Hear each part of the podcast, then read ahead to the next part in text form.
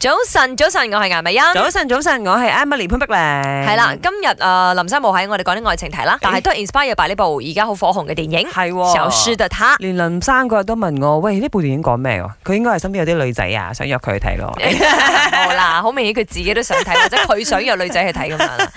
OK，誒、冇 呃錯，誒、呢部戲裏邊嘅劇情啦，有一部分都有峰回路講到講到講到啊背叛呢回事嘅。啱咁啊！謝燕咧睇到最後睇到喊嘅，謝燕咁嘅人啊，吓，佢睇佢愛情係會睇到喊。係啊，你就知幾誇張啦。哦佢係改編自真人真事嘅， OK 係啊泰國嘅一宗案件啦吓，我哋就唔特別再 elaborate 多，因為你都係要，即係我驚破壞咗你去睇電影嘅嗰種快係感唔係啊！包你啦。哈哈哈！嗯嗯但係無論如何係同背叛呢兩個字有關係嘅。 O K，所以今日問下大家，咦，有咪試過被另外一半背叛？嗱，唔係朋友啊，嗯今日講愛情啊，即係你嘅 ex 啊，叫做啊嚇。啊通常背叛得你應該都變得 ex 噶咯，有冇？誒、未必㗎，啲人都翻轉頭㗎。咁咁啊啊，係。嚇咁如果你結咗婚嗰你好愛嗰啲，啲咧哦又有家庭嗰啲，又啊真係難啲啦。咁我嗯，當我諗翻起我我我我之前嘅戀情先， 有試過被被 有有背叛有有有，但係當時係好細個啦，哦嗰時係十十幾廿歲嘅時候，好細個。嗯咁但係我都自問嗰時我處理得相當瀟灑嘅。嗯吓、即係當一知道誒誒、呃呃被背叛之後咧，咁誒、呃亦都係馬上斷絕關係嘅。嗯講緊唔單止係同男方，同該女仔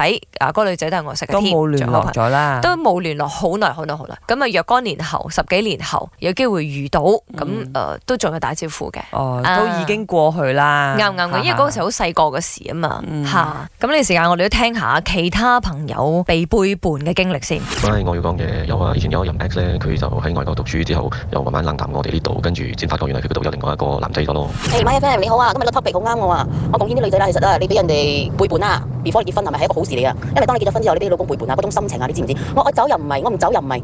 嗰陣時我老公背叛咗我之後啊，佢去夜雕花場，唔會坐大髀，嗰張相咁啱俾我睇到，你知唔知？所以話嗰種感覺好似一剎那十幾年嘅感情好似冇鬼咗喎，知唔知？然之後啊，而家我仲係維持緊呢個婚姻啊，嗰種痛苦你先定叫痛，你知唔知？喂，你所以女仔男人出軌係好正常啊，除非死咗啦。當然呢個係比較激動嘅一個講法嚟㗎啦嚇，呢、個世界上都有好多好嘅男人嘅，希望大家珍惜眼前人，畢竟愛情真的需要磨練和修煉的。